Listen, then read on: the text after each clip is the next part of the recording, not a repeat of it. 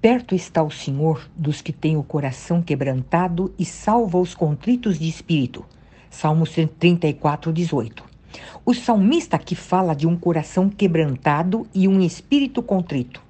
Sentimos o coração quebrantado é quando outra pessoa causa um rompimento em, sua relacion... seu relacionamento conosco. É um choque. O espírito contrito é o resultado da tristeza profunda de termos causado este rompimento em nossa relação com Deus ou com outro ser humano. É o arrependimento. Um coração quebrantado sente a dor do abandono, da rejeição, a opressão e por aí afora. A impressão que a pessoa tem é que ela foi despedaçada. Perdemos a vontade de viver, amar e confiar. Quantas vezes já nos sentimos assim? Quantas decepções, tristezas e traições outros já nos causaram? Jesus exerceu um dos papéis mais importantes com profunda compaixão. Ele foi enviado para curar os quebrantados de coração, diz Isaías 61, de 1 a 3. Ele tratou com o medo com o chefe da sinagoga. Ele tratou com a rejeição da mulher samaritana. Deus tem seus planos e propósitos para mim e para você.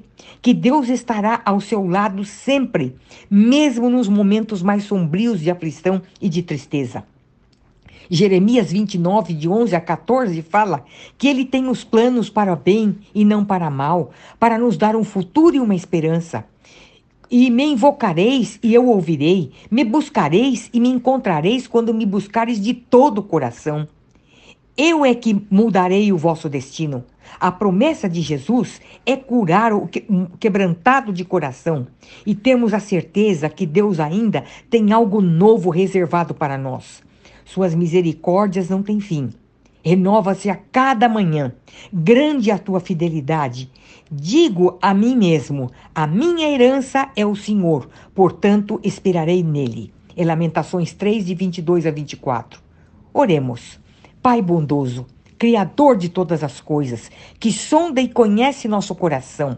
Se houver algo oculto, limpa-nos, cura-nos e dá-nos um coração saudável. Em nome de Jesus.